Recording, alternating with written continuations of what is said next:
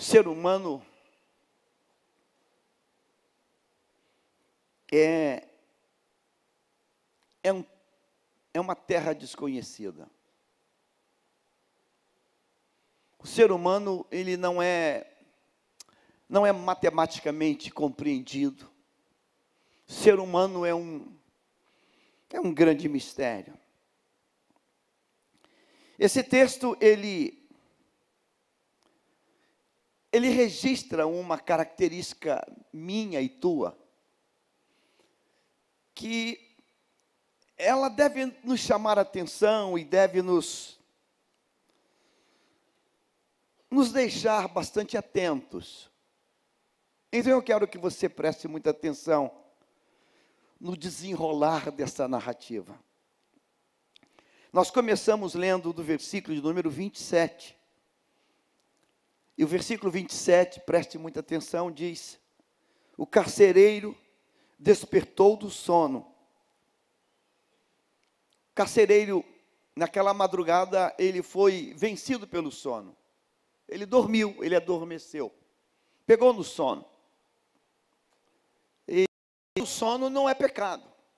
E dormir não é pecado. O cansaço nos leva a dormir, uma fadiga maior, uma sobrecarga de trabalho, a gente acaba dormindo. Grande parte dos acidentes das estradas desse Brasil acontecem exatamente porque os motoristas eles dormem no volante, uma sobrecarga. E para não dormir, eles tomam coisas que não deviam tomar. Bebem coisas que não deviam beber. E usam coisas que não deviam usar. Porque há uma cobrança muito grande. O Brasil é longo, é extenso, norte a sul, leste a oeste, e tem hora para entregar, tem momento para chegar. E aqui tem amados nossos que trabalham com transportadora, que tem caminhões de entrega e sabem disso. Os ônibus interestaduais, eles colocam dois motoristas para que haja um revezamento. Enquanto um dirige, obrigatoriamente o outro deve estar dormindo para recompor a sua força e a sua capacidade de, de percepção, porque não é fácil dirigir na estrada, por mais que alguém diga que é fácil. Na madrugada, a coisa não é muito fácil. O texto diz aqui que o carcereiro despertou do sono. Ele acordou. O texto anterior diz que perto da meia-noite, Paulo e Silas adoravam a Deus, cantavam e bendiziam o nome do Senhor estava tudo tranquilo, estava tudo aparentemente sob o controle. E o carcereiro se deu o direito, ele se deu o direito de, já que está tudo tranquilo, eu vou dormir. Ele adormeceu, ele pegou no sono. E o texto diz que, de repente, ele foi acordado, porque um terremoto atingiu aquele cárcere. E ele acordou com aquela com aquela avalanche que acontecia. E quando ele acorda do sono, o texto diz que ele viu abertas as portas da prisão. As portas que deviam estar cerradas, presas, deviam estar correntadas, as portas estão abertas. As cadeias se abriram. Diz o texto que de repente um terremoto sacudiu e os alicerces da prisão e todas as portas, não uma, todas, e o artigo no plural, e as correntes de todos os presos se soltaram. Meu Deus. O versículo anterior, para você entender um algo desse texto, a partir do versículo de número 22, diz assim: Então a multidão se levantou unida contra eles, Paulo e Silas, e os magistrados, rasgando-lhes as roupas, abuso de autoridade, né? Mandaram açoitá-los com vara. E depois de lhes darem muitos açoites,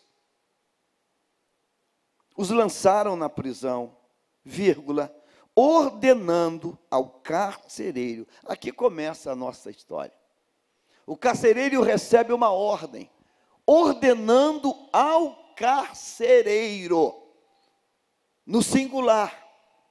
Então, nesta noite, nesse plantão, tem um carcereiro, não tem dois, não tem três, tem um carcereiro, ordenando ao carcereiro que os guardasse com toda a segurança.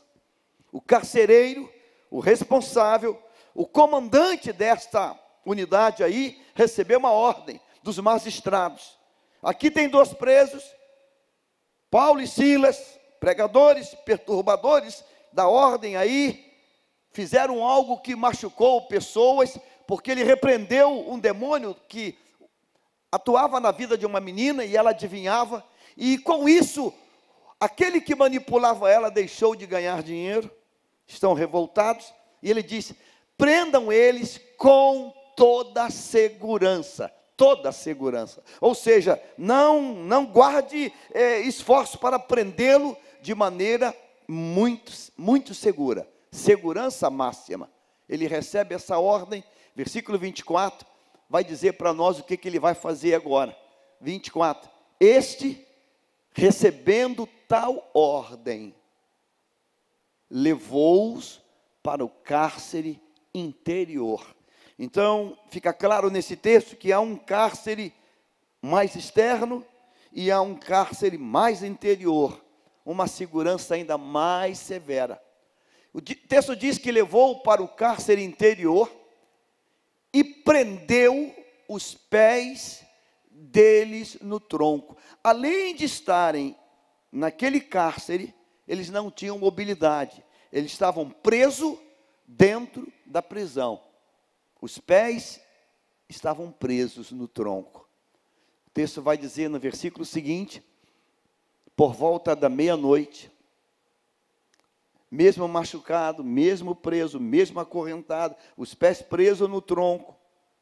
Mas Paulo e Silas, por volta da meia-noite, eles decidem fazer um culto a Deus. Eles oram, eles cantam louvores, e os outros presos estão escutando.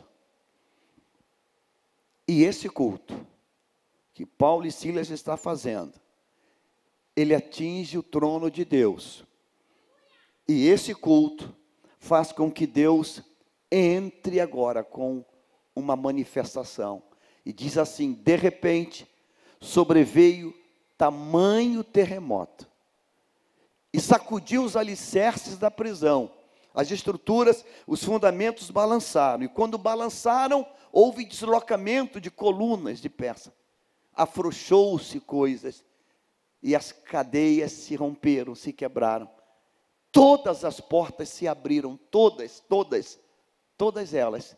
E as correntes de todos também se soltaram. O carcereiro despertou do sono e, vendo as portas abertas da prisão, puxou da espada e ia suicidar-se. Essa foi a mensagem que Deus mandou pregar nesta noite.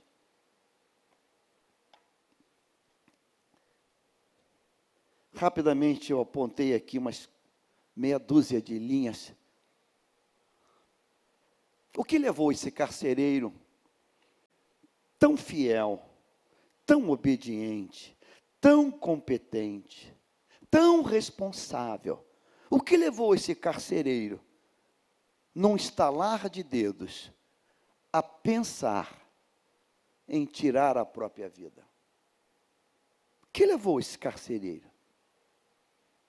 Não há um histórico de depressão, não há um, histórico de um problema emocional, não há nada disso. É um homem que ocupa um cargo de alta envergadura, é um homem que, pelo histórico anterior, ele cumpriu com todas, to, todos os detalhes a ordem que recebeu. Guarda com segurança. Segurança, coloquei no relatório, botei no cárcere interior. Mas eu fui além, eu fui mais. Eu acorrentei os pés deles nos, num tronco lá no interior. Tem portas, tem várias portas. Eu coloquei eles numa segurança máxima. O que levou esse homem? O que levou esse homem a dizer: Eu vou tirar a minha vida, eu vou, eu vou me matar agora? E pegou a espada e foi para tirar a própria vida. O que levou esse homem a tomar essa atitude? O que motivava ele a isso? O texto diz que quando ele acordou e ele viu abertas as portas, sabe o que esse homem pensou? Esse homem pensou a seguinte coisa: eu sou o culpado das portas estarem abertas. Eu sou o culpado desse, desse caos total aqui na cadeia. Se eu não tivesse dormindo, se eu tivesse acordado, se eu tivesse acordado, isso não teria acontecido. Então, esse terremoto, esse desmoronamento, não foi porque o culto foi oferecido a Deus, não foi por causa da intervenção de Deus, é culpa minha. Se eu tivesse acordado, se eu tivesse de olho aberto, se eu tivesse de plantão, se eu tivesse atento, nenhuma porta ficaria aberta, ninguém ficaria solto das cadeias, das correntes, e estava tudo tranquilo. Ele se sente culpado por aquilo ele se sente a razão, a culpa daquilo. Com toda certeza. Porque acordou e viu as portas abertas, tomou uma decisão: eu vou tirar a minha vida. Agora, o que, que leva ele a pensar em tirar a vida dele? É sobre isso que eu quero pensar contigo hoje. Sabe, às vezes nós temos algumas coisas em excesso. E eu escrevi aqui pelo menos quatro coisas que, em excesso, podem ser muito perigosas. O zelo de acertar. Uma honra que a gente coloca ela acima do acima. Uma reputação que a gente coloca ela acima do acima uma autoimagem que a gente coloca acima do acima. Se nós pudéssemos entrevistar esse homem antes de cometer o suicídio, falar assim: meu amigo, tudo bem, você vai se matar, tudo bem, é teu direito, você decidiu, não vou impedir, você pode se matar, mas antes de se matar, você pode dar uma entrevista. Que está levando você a tirar a tua própria vida? Talvez ele dissesse: eu não aceito erro na minha trajetória. Eu não aceito que a minha honra e a minha reputação seja manchada com uma notícia tão desagradável. Eu recebi uma ordem e eu vou cumprir essa ordem. Eu vou cumprir essa ordem.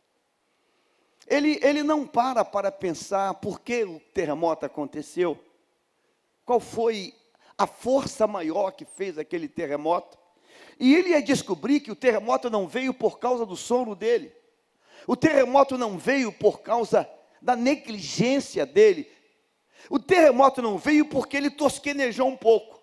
O terremoto veio porque Deus decidiu trazer o terremoto.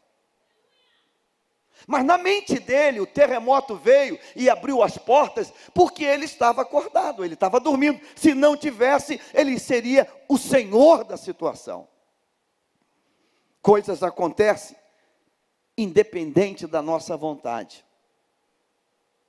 Eu vou dizer novamente: coisas acontecem independente da nossa vontade. Mas uma coisa desse texto que é muito especial é que por causa dessa decisão dele de tirar a vida, de se matar, Deus agora não trouxe o terremoto, Deus trouxe uma, um outro cataclisma maior. Deus trouxe agora um terremoto de glória, porque salvou a ele e toda a família dele. Então eu quero nesta noite dizer para você, em primeiro plano, em nome de Jesus, pare de se culpar. Pare de se culpar. Pare de se culpar, porque coisas acontecem, a gente não sabe por que aconteceu, mas acontece. Acontece. Lembro que eu Atendi uma pessoa um tempo atrás que, dirigindo o carro, deu uma bobeada e bateu com o carro e alguém, não vou dizer quem, alguém da família morreu. E a pessoa fica o tempo todo. Eu sou culpado, eu sou culpado, eu sou culpado, eu sou culpado, eu, eu, eu, eu, eu, não, eu não dirigi bem, eu, a culpa é minha, a culpa é minha, a culpa é minha, a culpa é minha. Sabe, irmãos, quando esse homem assumiu o plantão, que recebeu de alguém que estava na, na noite anterior e passou para ele o comando. É normal isso numa corporação. Tudo em ordem. Paiol, munição, arma, está tudo em ordem, tudo em ordem, tudo funcionando. Checou todas as portas, checou todas as entradas e saídas, pegou o checklist de quantos presos tem aqui. Hoje nós temos tantos presos. Como é que foi? Está tranquilo, estão calmos, não tem rebelião, está tudo certo e de repente chega dois presos crentes. Qual é o crime deles? Mataram quem? Roubaram quem? Qual foi a sedição que fizeram? Não, esses presos são diferentes. Esses são pregadores. Eles são pregadores. Eles foram presos porque estavam pregando e Deus veio e veio uma glória e um demônio foi expulso. Ah, então é isso. Não fazem parte de nenhuma facção, nenhuma facção. Aliás, é dois presos. Olha para o semblante deles. São dois presos, dois pregadores, dois crentes, dois Bíblia. Talvez quando começou o culto, aquele carcereiro deve ter pensado: agora essa cadeia vai melhorar. Porque era palavrão, era bate-boca, agora tem dois crentes fazendo o culto aqui dentro. Eu vou me dar o direito de dormir um pouco. Vou tirar uma soneca. Aí vem um terremoto. E o terremoto abre tudo, quebra tudo, todas as portas abertas. Ele olha, todas as portas abertas. Ele não para para conferir, ele não para para contar, ele não para para dizer: cadê? Alguém fugiu? Quantos tem? Quantos não tem? Morreram soterrados, estão debaixo dos escombros. Ele não para para nada. Ele olha portas abertas e ele decide: vou me matar. Dentro dele tem uma, uma, uma, uma coisa só, falando forte: eu sou o culpado. É assim que você tem vivido? É assim que você tem vivido? Esse sentimento de, de ficar se matando aos poucos. Eu sou o culpado. O zelo de acertar, a honra que não pode ser manchada, a reputação, a imagem. Quando tudo isso se torna um grande perigo, ele está convencido que a culpa é dele se tivesse acordado, não haveria terremoto. Irmãos, os nossos, os nossos fracassos, as, as nossas, os nossos percalços, os nossos tombos, as nossas topadas, às vezes acontecem para a gente sair melhor. Para a gente sair melhor. Às vezes acontece para a gente sair melhor. Você já pensou o seu apóstolo Paulo? O dia que consentiu tomando conta das roupas num apedrejamento de um santo homem de Deus. Se ele tivesse colocado isso como, como valor maior, ele não seria o Paulo. Porque ele ficaria, não, eu sou assassino, eu estou sujo, eu estou sujo. A Bíblia diz que ele tinha um espinho na carne. E a palavra de Deus diz que aquele espinho na carne era um mensageiro de Satanás que vinha o quê? Esbofeteá-lo. Me permita devagar numa, numa, numa imaginação teológica. Mensageiro leva o quê? Me ajuda. Mensageiro leva o quê? Mensagem. Mensageiro leva mensagem. Me permita devagar nisso. Eu, para mim, eu respeito o que você pensa. Para mim, para mim, para mim, para mim. O que Paulo vivia era, vez por outra, vinha um capetinha, um capetinha do, da, do inferno, botar a patinha e dizer assim: Ô, ô, pregador, tu não pode pregar, não, cara. Você lembra lá de Estevão? tu é assassino. Vez por outra vinha alguém com uma palavra, você não pode pregar. Você você está naquela morte. A tua mão está suja de sangue também. Ah, mas eu não joguei pedra, mas você cuidou de quem estava matando, você está sujo. E aquilo devia incomodar muito a ele. Aquilo devia incomodar muito a eles. Deus, Deus, tira, ele diz que é um espinho na carne. Tira esse espinho na minha carne. Senhor, me livra disso. E o que, que Deus fala com ele? Não vou tirar, Paulo, porque a minha graça te basta. A minha graça te basta. Há uns anos atrás, quando pastorei a congregação no Alvorada, havia um rapaz que só andava de camisa social lá na comunidade. Não era terno, não era culto.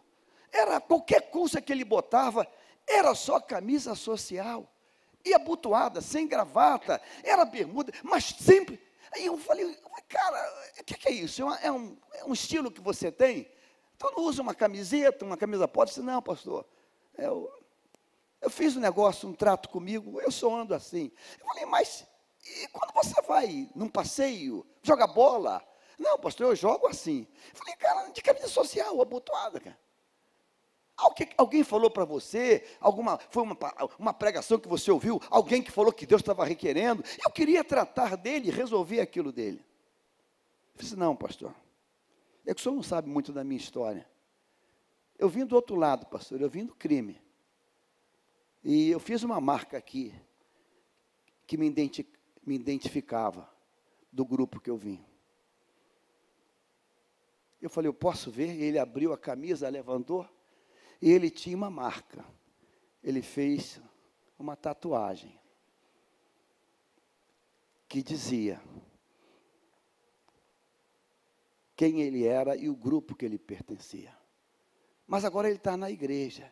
E assim, pastor, eu não, eu não consigo, pastor, estar na rua e deixar alguém ver isso aqui e achar que eu ainda sou.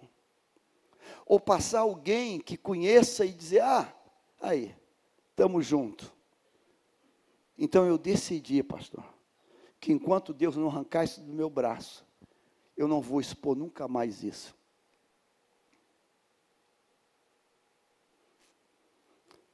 E eu falei, meu amigo, isso que aconteceu foi no tempo do pecado. Você hoje é uma nova criatura. Você nasceu de novo. E se alguém veio falar contigo, você vai assim: quando eu estava nas mãos do diabo, eu era essa pessoa. Agora eu nasci de novo. Mas aquilo estava dentro dele. O que que leva esse carcereiro que é casado, que tem família, o que que leva ele a do nada dizer: "Vou me matar"? Eu não quero que a minha honra fique manchada. Eu não quero que a minha reputação, eu não quero que a minha mulher, a viúva, diga amanhã: o meu marido foi negligente no posto, ele dormiu, talvez ele tivesse usado alguma coisa, ele não foi fiel e por isso ele não está mais aqui. Não, eu prefiro morrer para que isso não seja dito a meu respeito. Você lembra de José, que era noivo de Maria? Você lembra? Você lembra? Você estuda a Bíblia. José está namorando uma moça donzela, virgem. Vão casar. É um compromisso santo. Santo. Que lindo! Vai casar virgem, ela e ele. E do nada ela diz: José, eu tenho uma coisa para te falar.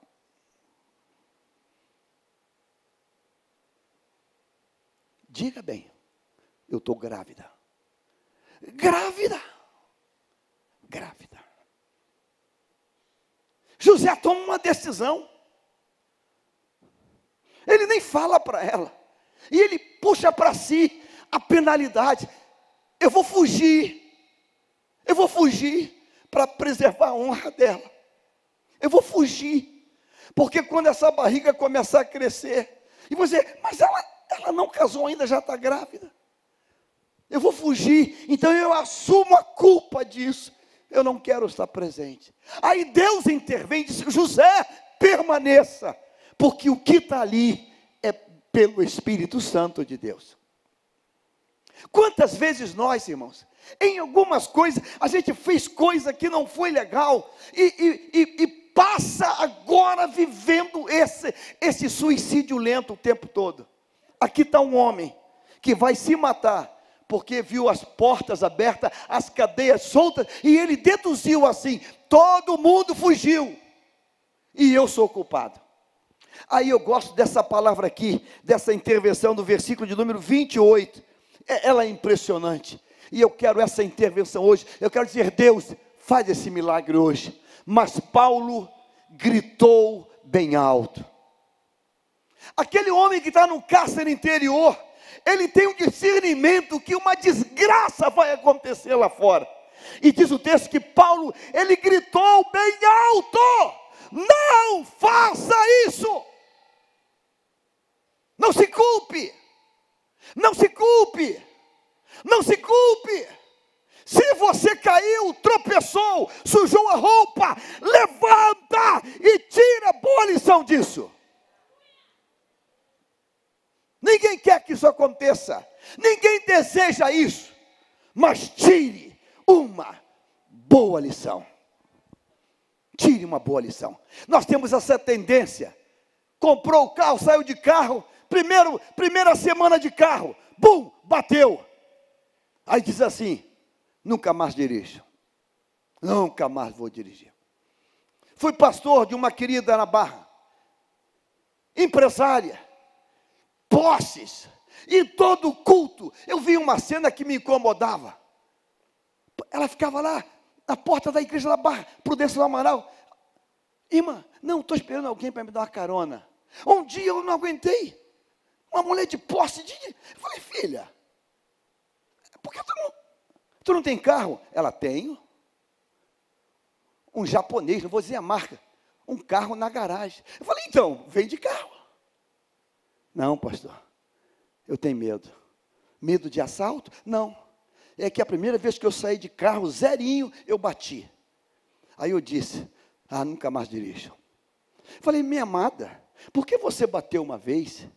Quem nunca amassou um paralama? Tem alguém aqui? Quem nunca quebrou uma lanterna? Quem nunca bateu num gelo baiano? Quem nunca bateu? Você vai dizer para mim que você nunca deu uma vaciladinha? Ah, você não vai dizer isso para mim. Você não vai dizer isso para mim. Durante anos eu fui motociclista. Eu rodei esse rio de, de ponta a ponta. Desde 125 a 250 cilindradas. O que eu já caí de moto, irmãos? Areia na pista, óleo na pista. Meu Deus. Meu Deus. Do nada, no nada, olha, a moto saía. Levantava, ficava chateado. Não falava palavrão, mas dizia: droga! Passava mertiolate, passava remédio. E na outra semana estava com ela de novo. Mas a gente, a gente tem uma facilidade de, de botar uma culpa em nós e o Senhor já pagou a nossa culpa. Não há mais condenação. Não há mais condenação. Não há mais condenação. Não há mais condenação. Diga assim: a nossa cédula que nos acusava, o Senhor rasgou. Ele rasgou. Ele rasgou. Já contei, você já ouviu, vai ouvir de novo hoje. Pastoreava Alvorada, o meu melhor porteiro da Alvorada. O melhor, quando eu chegava já estava lá, já tinha aberto a igreja. O melhor, um nordestino, queria dez dele aqui em Bom Sucesso. Até o dia que disse assim, pastor, queria falar com o senhor. Chegou cedo, como sempre. Ô filho, fala. Pastor, eu eu vou sair da igreja. Vai sair da igreja? Falei, como assim, cara? Que maluquice é essa? Não, pastor, eu estou com um problema. Que problema? Trabalhava numa firma, o pagamento começou a atrasar, não saía. Ficou, juntou com os colegas, aquela revolta, pagamento atrasado, sem dinheiro. E, e naquele movimento ali apertado. Pastor, eu fumei. Eu falei, fumou? É, pastor, cabeça quente, os colegas sem dinheiro, a gente perturbado, e, e, e aí o colega estava fumando e pegou um cigarro e eu fumei. Fumei um, fumei dois. Pastor, tem fumado no trabalho. Coisa que eu não fazia há mais de 15 anos atrás. O que eu vou falar depois você apaga, dá um del. Porque isso não, isso não é jurisprudência, não. O cara era tão bom, o cara era tão fera. Ele tinha um histórico tão lindo naquela congregação. Eu falei, quem sabe que você está fumando? Trabalhava lá para a Zona Oeste. Pastor, só os colegas do trabalho. Tu fuma aqui na alvorada? Claro que não, pastor. Aqui todo mundo sabe que eu sou da igreja. Tu fuma no ônibus? Não. Tu fuma onde? Fumo lá no trabalho, pastor. E na hora do almoço a gente fuma lá. Eu lembro que eu disse para ele: Isso não é regra, não é jurisprudência, não. Hein? Eu falei, meu irmão, você quer parar de fumar? Claro que quero, pastor. Agora a desgraça que a gente fumou o primeiro, o segundo. Agora, pastor, eu, eu acaba o almoço, eles acendem e eu acabo fumando. Eu falei, você não vai sair da igreja, você não vai sair da portaria, tu vai continuar porteiro, todos os cultos, não abro mão de você. E eu vou começar uma campanha, eu e você, para você parar com esse cigarro. Pastor, mas isso não vai me tirar? Eu falei, não, não vou tirar você não. Você não quer parar? Quero. Então eu não vou te tirar não. Agora ninguém pode saber disso, que você está fumando, porque se você contar, se alguém souber, você está tá, tá indo me prejudicando. Eu estou fazendo uma coisa com você de alta confiança, porque eu sei que você vai parar. E fizemos um código gosto de pregar me movimentando, e olhava para ele, e o código era assim, parou de fumar, assim não, assim estou fumando. E durante uns três meses, ninguém sabia. Papá, eu, ele fazia assim. ah, que ódio. Mas eu dizia, Deus, eu vou segurar a onda, acabava o cutelar. Eu espero de você um sinal diferente no outro domingo. Amém, pastor? Estou tentando, estou tentando, estou tentando. Até o dia, encurtando a história, que eu pregando, fiz assim, lembrei o livro assim, ele fez assim, ó, parei. Ah, meu. Aí ia correr para o abraço, aí ia correr para o abraço. Aí, ia, aí foi uma explosão de glória. O detalhe, o detalhe é que acontece alguma coisa e a gente tem tanta vontade de acertar, que quando sai a coisa fora errada, nós não nos perdoamos. Deus trouxe você hoje aqui para dizer para você: você vai levantar, dar a volta por cima, e você vai tirar o melhor dessa história. Diga comigo assim: dormiu? Sim. Porém, o resultado final, família toda salva. Agora vamos pensar diferente. Vamos pensar se ele não tivesse dormido, e se não tivesse terremoto, e se as cadeias não tivessem se rompido. Naquela cadeia seria apenas uma ficha. Entraram dois presos, Paulo e Silas, e no dia seguinte os dois foram soltos. E, e o que aconteceu mais? Não, tudo normal. Vida que segue. Irmãos, às vezes, escute isso, hein? Às vezes às vezes, um engavetamento é para Deus dizer assim: isso está acontecendo para sair uma coisa melhor. O vaso, se não for quebrado, irmãos, não vem vaso novo. Então, se aconteceu alguma coisa, se aconteceu, Satanás hoje vai ser derrotado na tua vida. Você vai dizer: espírito de acusação contra a minha vida, eu te repreendo agora. Eu te cancelo agora. Eu te cancelo agora. Aconteceu o problema? Aconteceu sim. Mas como eu, ah, dormiu? Não, eu vou descobrir aqui pela palavra de Deus que não foi o sono dele que trouxe o terremoto. Não foi. Terremoto veio porque Deus decidiu trazer. Agora o diabo quer pegar uma carona no que Deus está fazendo. O diabo quer pegar uma carona no que Deus está fazendo. Ah, isso aqui tem N situações. N situações que a gente vai se culpar, vai se culpar porque nós fizemos uma besteira qualquer em alguma área, e aí a gente se culpa. Não, porque foi eu, na época, tá? E não, em nome de Jesus. Em nome de Jesus, não há mais condenação para aquele que está em Cristo Jesus. Diga assim: não há mais condenação para aquele que está em Cristo Jesus. Não há mais, não há mais, não há mais, não há mais. Porque em Cristo Ele vai fazer novas todas as coisas. E você agora vai ser melhor. Como o carcereiro sai depois dessa história? Agora ele sai crente, diz o texto aqui, ele e toda a casa dele, e com grande alegria. Você entende isso hoje?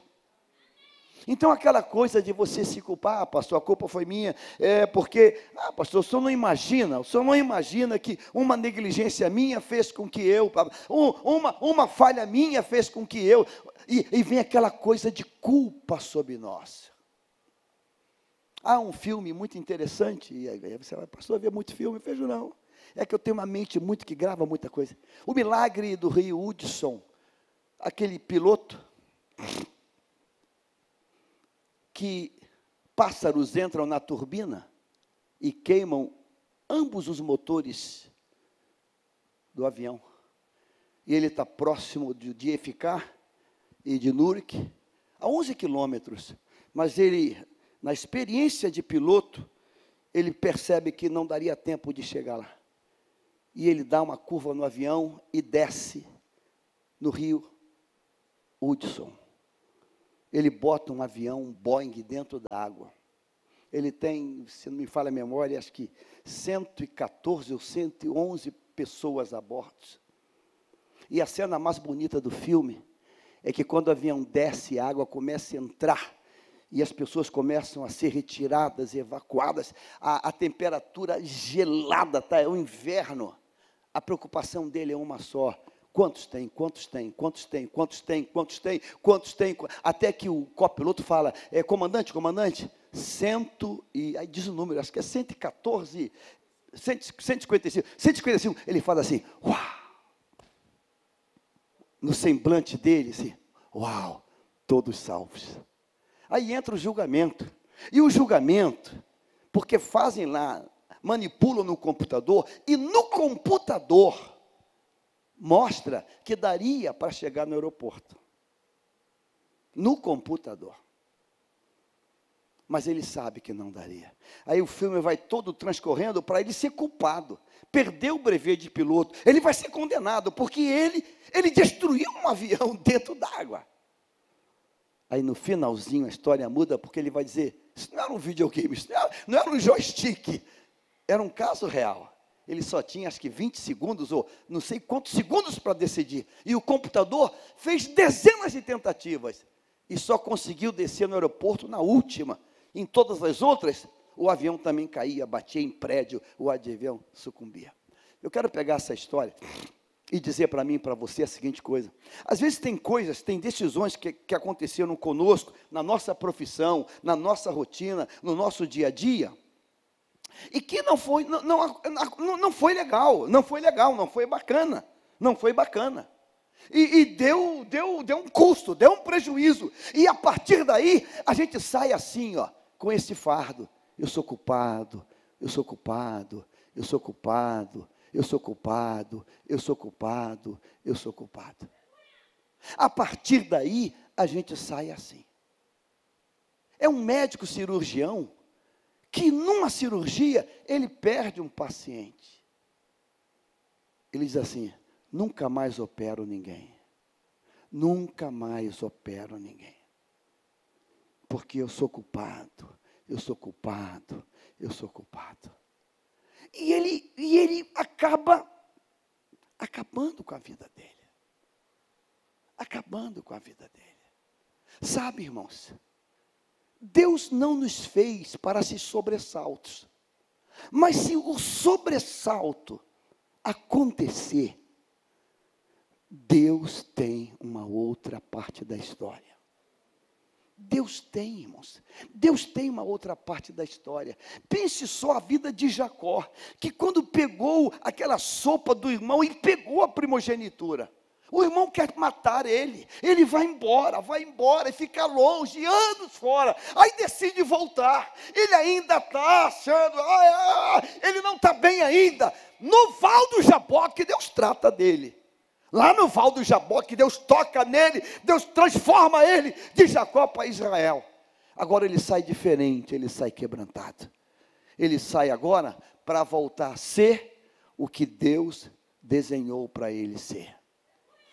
Você está me ouvindo aqui? E tá, eu sei, porque o Espírito Santo, ele não mente. Sentimentos de culpa em nós, de coisas que aconteceram às vezes porque nós permitimos, mas às vezes aconteceram por, por uma fatalidade, por uma fatalidade.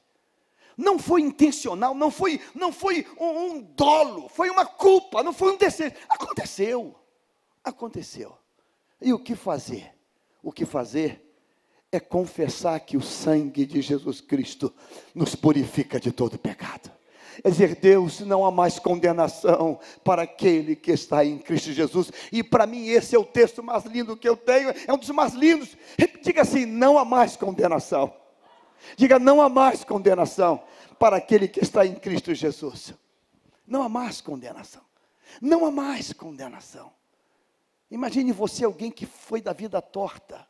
Imagine você alguém que viveu, viveu coisas terríveis, abomináveis, abomináveis, e depois vem e diz: Ah, mas como é que eu vou ser crente? Eu não posso ser crente, minha mão, eh, como é que eu vou ser crente? Eh, irmãos, em nome de Jesus, aquele que confessa e deixa alcançar, aquele que confessa e deixa alcançar. O que eu não posso, o que eu não devo é ficar com aquele cadáver com aquele cadáver, rememorando, rememorando, rememorando, quase que enaltecendo aquele cadáver.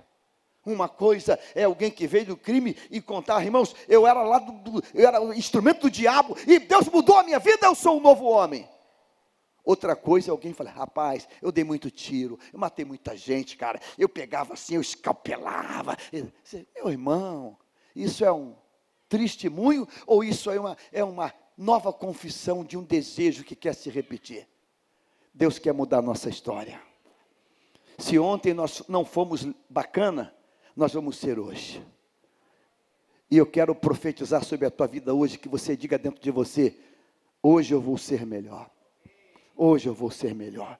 Hoje eu, hoje eu vou ser melhor. Nenhum sentimento de, de acusação, de culpa, nada, nada. Hoje eu. Porque se eu não acontecer isso, irmãos, se não acontecer isso, eu vou virar, vou viver uma vida me martirizando, me martirizando, me martirizando. Esse moço decide se matar porque ele acha que ele é culpado. A culpa é dele porque as portas estão abertas, cadeias foram quebradas. Eu sou, não, você não é culpado. Tragédias acontecem. Tragédias acontecem. Mas de Deus vem a restauração. Que tipo de acusação, por acaso, você tem aí? O que, que faz agora? Como é que resolve isso? Irmãos, a gente vai tentar, de alguma maneira, de alguma maneira, reparar esse dano. De alguma maneira a gente vai tentar dizer, Deus, eu, realmente eu fiz o que eu não devia fazer, mas de alguma maneira eu vou reparar esse dano. Porque se eu não pensar assim, Lucas 15 não existia. Se você não pensar assim, Lucas 15 não está na Bíblia. Não está na Bíblia. O filho diz: Pai, me dá a minha parte que me pertence. O pai entrega. Ele pega aquilo tudo e ele acabou, dizimou, destruiu. Ele arruinou tudo e para num chiqueiro de porcos. O diabo tipo diz assim: Você não tem direito de voltar. Você não. E o diabo até disse para ele, de forma, no eufemismo: Ok, você volta mas você entra pela porta dos fundos e agora você vai ser empregado. O diabo até disse isso para ele, mas ele disse: Não, eu vou voltar. Eu vou voltar. E ele falou: Pai, eu não sou digno de ser chamado teu filho, eu não mereço, eu não, eu não sou digno. Pai, tem uma vaga de empregado aqui? E o pai diz: Meu filho, você nunca deixou de ser meu filho. Aquele garoto fez o que não devia fazer. Aquele garoto fez o que não devia ter feito. Aquele garoto fez tudo que não devia fazer. Mas ele ele não deixou o diabo aprisioná-lo. Nesta noite é uma noite de cura. Alguma coisa te, te machuca lá dentro. Alguma coisa te machuca lá dentro. Alguma coisa. Pastor, eu eu não sei onde eu estava com a cabeça, eu, alguma coisa te machuca lá dentro, alguma coisa te prende, alguma coisa se, pastor, eu, eu fiz uma coisa que eu não devia, eu pensei uma coisa que eu não devia pensar, eu, alguma, alguma coisa te machuca lá dentro, alguma coisa. Você não vai tentar contra a tua própria vida, você não vai se anular, você não vai se fechar, você não vai se, se matar dentro de você mesmo. Você vai levantar a cabeça e vai dizer: é nele e nos braços dele que eu alcanço misericórdia. Porque o nome dele, irmãos, é favor, é graça. Ele é, ele é o, o Cristo que perdoa. Você entende isso hoje? Posso ouvir um amém de você de verdade? De verdade, de verdade. Nós não vamos morrer aos poucos. Nós vamos dizer, Deus, eu eu não fui legal até hoje, mas de hoje para frente eu vou ser melhor. Eu não fui um bom filho anos, mas a partir de hoje eu vou ser. Eu não fui um bom esposo anos, mas a partir de hoje eu decido eu vou ser. Eu não fui, é, mas a partir de hoje eu vou ser. Eu, a partir de hoje eu vou. Irmãos, sabe quando a vida começa? A vida começa quando você decide que ela vai começar. Eu vou repetir. Diga comigo assim: a vida começa quando eu decido que ela vai começar. A vida começa aí. A vida, a vida, quando você decide, não, a partir de hoje eu vou ser diferente, eu vou ser outra pessoa, a partir de agora eu vou ser. Aí, se você toma essa decisão, você vai começar a provar o que Deus tem para fazer. Irmãos, esse homem, a mulher e toda a casa dele agora estão batizados, salvos, libertos para a glória de Deus. Eu pergunto a você hoje: coisas que têm te machucado, que lá no fundo você às vezes esconde, dissimula, mas você sabe, não é, pastor? Eu. Acontece muito com dirigentes. Está acontecendo com um agora que está igual pinto no lixo. Um dia me falou, pastor, não, não, não consigo, não, não tenho paciência para atender, não consigo, não consigo. E, e, foi tirado, saiu e ficou aqui comigo. E de repente, falei, cara, não quer fazer um teste novamente? Pastor, sei, a experiência foi terrível, eu não tenho tato, eu sou muito assim, muito assado, eu não tenho paciência, mas quem sabe? Agora é o tempo todo, pastor, pastor, que tempo que eu estou vivendo. Sabe, a, o diabo vem e, e, e ele nos coloca uma redoma invisível. Uma redoma invisível. Não é porque você um dia desafinou que você nunca mais vai cantar. Não é porque um dia você teve um lapso de memória que você nunca mais ou vai continuar tendo sempre. Não é porque uma vez você não deu, não foi, não, não, não, não foi correto no, e, que isso vai se repetir. Nenhuma acusação contra a tua vida ela pode permanecer a partir de agora. Nenhuma, eu disse nenhuma. E você não vai se sentir culpado de mais nada. Eu declaro nessa noite que todo sentimento que te acusa, que traz culpa sobre você, seja cancelado hoje. Deus disse: Paulo, não ore mais sobre esse tema. Não ore mais. Pare, eu não vou tirar isso. Deixe o mensageiro te esbofetear de tempo em tempo porque a minha graça, ela te basta. Aí ele descobre que, que quando ele está fraco, então ele é o que? Forte. Deus tem isso para você hoje. Deus tem graça, Deus tem fortaleza, Deus hoje tem sorriso nos teus lábios, Deus hoje tem um brilho no teu rosto, Deus hoje tem você dizer: Senhor, mais uma vez, mais uma vez, mais uma vez. É bonito a última oração de Sansão, por por pior que seja o quadro, ela é linda, ela é linda, ela é linda. Sansão pisou em todas as bolas. Sansão pisou em todas as bolas. Sansão fez tudo errado, do início ao fim. Nazireu, chamado, separado por Deus para uma obra gloriosa. mas uma tendência, uma inclinação pelo sexo oposto, uma inclinação por mulher, caiu, caiu, caiu, caiu, caiu até que, prostrado no colo, ele perde a visão, perde o cabelo, perde tudo, ele perde a glória, perde a honra, perde a reputação, ele perde tudo. E agora ele está preso num grande anfiteatro, milhares de pessoas assistindo, cego, humilhado, escorraçado, vilipendiado. É o fim de carreira. Fim, não sei, quem sabe, talvez, ainda não. Ele disse para aqueles guardas: me coloque ao lado das colunas. E o guarda olha para ele, o grande Sansão, agora é um mulambo, cego, perdeu os olhos, o globo ocular foi arrancado, careca, e levam ele, correntado, estava moendo um moinho, e ele coloca ali, e ele bota a mão numa coluna, e ele bota a mão na outra coluna, e ele descobre que ele está exatamente entre as colunas de sustentação. E disse: Deus, só essa vez. Ele percebe que o cabelo começou a crescer. Aqui, ó, está crescendo. Ele faz assim e vê um espelho. O cabelo começou a crescer. Esse Senhor, Senhor. Ai, irmãos. O diabo devia estar lhe dizendo assim: tu é um fracassado, cara. Tu é um mulherengo. Tu é um adulto. Tu é a vergonha do céu. Você é a vergonha do céu. Nazireu Michuruca. Vergonha do céu. Tu é um fracasso, rapaz. Tu não pode ver uma mulher. Tu é um preso. Tu é um, tu é um, tu é um perdido. Era isso que o diabo dizia. Mas ele ali diz: Deus, Deus. É até verdade o que ele está dizendo. Mas eu nasci por um propósito. Eu vim por um propósito. Foi para isso que eu vim.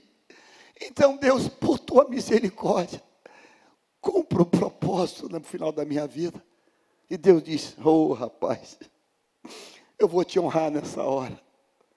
Aí a Bíblia diz assim: que ele empurra as colunas, aquele anfiteatro desaba. Aí diz assim a Bíblia: e Sansão matou mais inimigos na sua morte do que em todo o ministério. Ele deixa milhares de cadáveres naquele momento. Deus está falando com alguém hoje aqui, porque hoje foi dito que é início de um novo tempo. Deus trouxe você hoje aqui para curar você do sentimento de culpa. Para curar você desse sentimento de se sentir, a culpa foi minha. A culpa foi minha. Carcereiro, por que tu quer se matar? Não, porque eu dormi. Eu dormi e as portas todas se abriram. As cadeias todas. A culpa é minha. Não, filho. As portas não se abriram porque você dormiu. As cadeias não caíram porque você dormiu. As cadeias caíram e as portas abriram porque Deus interveio. Não tire a tua vida. Paulo precisou gritar alto. Não! Gritou alto para que o diabo não consumasse aquilo. Deus hoje está gritando alto pelo Espírito para você.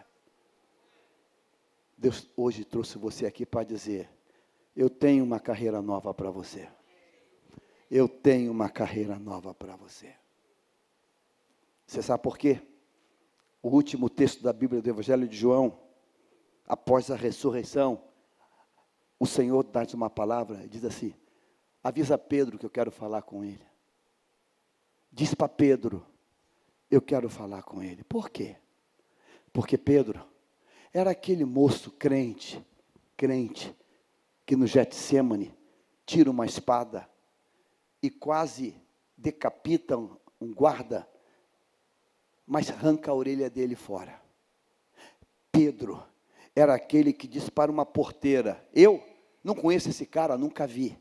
É o homem que espragueja, que xinga, que mente, que diz que não conhece nada de Jesus.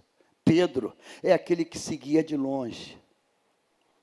Pedro é aquele que disse assim: Eu parei com tudo. Pedro é essa pessoa. Talvez o diabo Pedro, tu é um fracasso, Pedro. Você é um fracasso ministerial. Tu é um fracassado.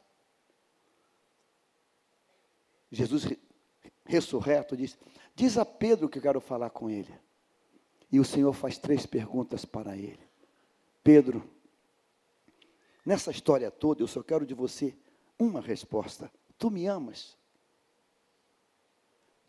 Tu me amas? Tu me amas? Tu me amas? O Pedro fracassado, que xinga, que mente, é o Pedro que prega em Atos e três mil se converte. Você está aqui hoje. Deus tem uma nova história. E o diabo nunca mais vai dizer para você: você falou palavrão, você xingou, você, você brigou, você deu um tiro, você deu... O diabo nunca mais vai falar isso contigo. Você nunca mais, porque Deus tem hoje para você uma nova história. Enquanto você não acreditar nisso, você não vai ter autoridade para pegar e falar e bradar para aquela turma toda como autoridade que Pedro. Que, que eu faço? Como é que eu, como é que eu mudo a minha história? E Pedro tem essa autoridade. Esse mesmo Pedro, lá de trás. Você entendeu? Amém ou não amém? Diga comigo assim: o carcereiro despertou do sono, vendo portas abertas da prisão, puxou a espada e ia se matar.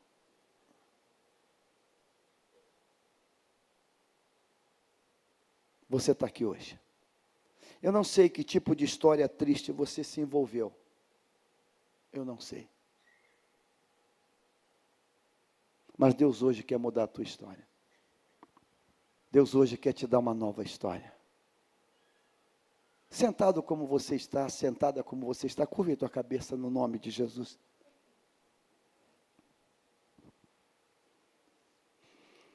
Sentimento de culpa, uma acusação permanente. Uma acusação permanente. E a gente se deixa levar com essa acusação e a gente vai, a gente vai morrendo aos poucos. A gente vai se matando aos poucos. A gente vai se matando aos poucos. Um dos textos dentro dessa área lindo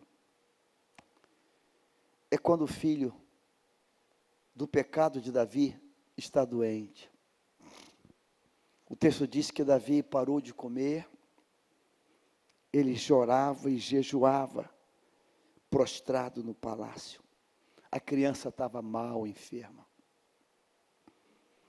Davi queria morrer junto. Aquela criança foi fruto do adultério. Aquela criança trouxe junto com ela a morte do esposo da mulher do adultério. Que desgraça, irmãos. Talvez nem um filme holidiano pensaria em algo tão terrível assim. Um adultério que manda para a morte o próprio marido da adúltera, a adúltera engravida, a criança adoece, um caos perfeito, uma tragédia com todas as cores.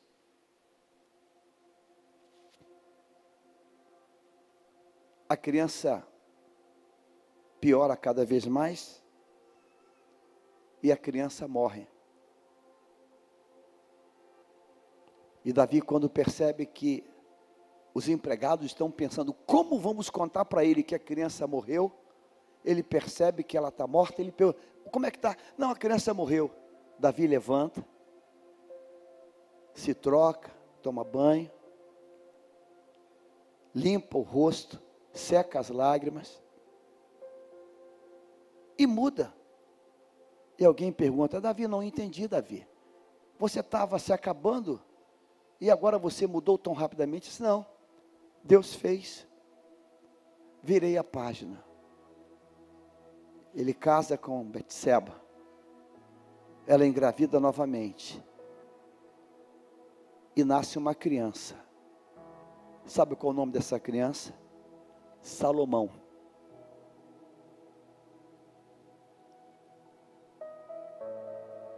A mesma mulher de Urias. A mesma mulher que engravidou. E que a criança morreu. Agora a viúva engravida novamente. E sabe quem nasce? Salomão. Você veio hoje aqui para Deus estabelecer um marco de cura dentro de você. Eu quero de você uma coisa só: que é a reputação, que é a honra, que o nome não seja tão maior que roube de você o bilhete da vida,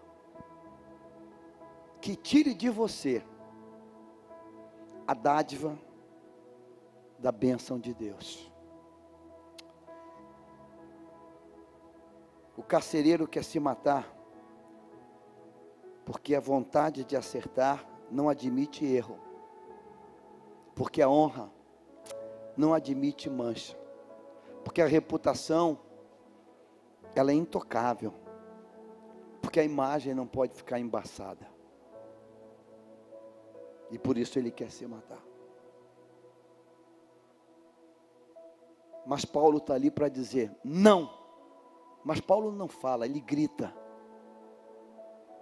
Ele grita. O diabo hoje vai perder a legalidade dele na tua vida. Enquanto nós não tratarmos isso, irmãos, enquanto não houver uma intervenção divina, vamos ficar como Paulo, em cima dessa volta tira, tira o mensageiro, tira o espinho, tira o espinho, tira o espinho, tira o espinho, tira o espinho. E Deus vem, Paulo, esquece o mensageiro. A minha graça te basta agora. Viva a minha graça. Você entende isso? Viva a minha graça. Eu quero nesta noite falar contigo, você que está comigo agora em Dubai, no Chile, em Porto e vários estados. Você que está aqui no santuário. Você acredita que Deus fura hoje sentimentos que a gente carrega dentro de nós de culpa? Alguém que foi um mau filho, alguém que foi um mau esposo, alguém que, não sei, foi um mau funcionário, foi um mau gerente, foi um mau. E, e, e fica com essa culpa terrível. Alguém que um dia entrou numa canoa furada, embarcou numa rebelião, numa atitude, e, e fica com isso, meu Deus, ah, e, e, fica, fica com esse fantasma. Há um fantasma que, que tem que ser vencido hoje. Deus quer hoje tirar os fantasmas da tua história.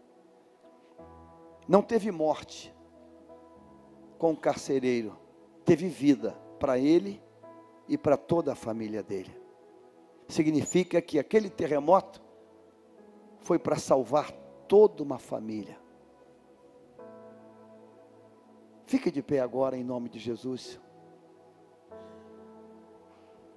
Eu quero fazer um convite a você que está aqui hoje, sem entrar em detalhes, sem contar nada. Mas se, se de alguma maneira, se de alguma maneira, alguma coisa vez por outra, vem até você. Aquele mensageiro vem até você. Eu queria que a gente colocasse hoje um ponto final nessa história. Porque eu quero dizer para você que estamos no novo tempo. E o novo tempo começa quando eu me desprendo das amarras do passado.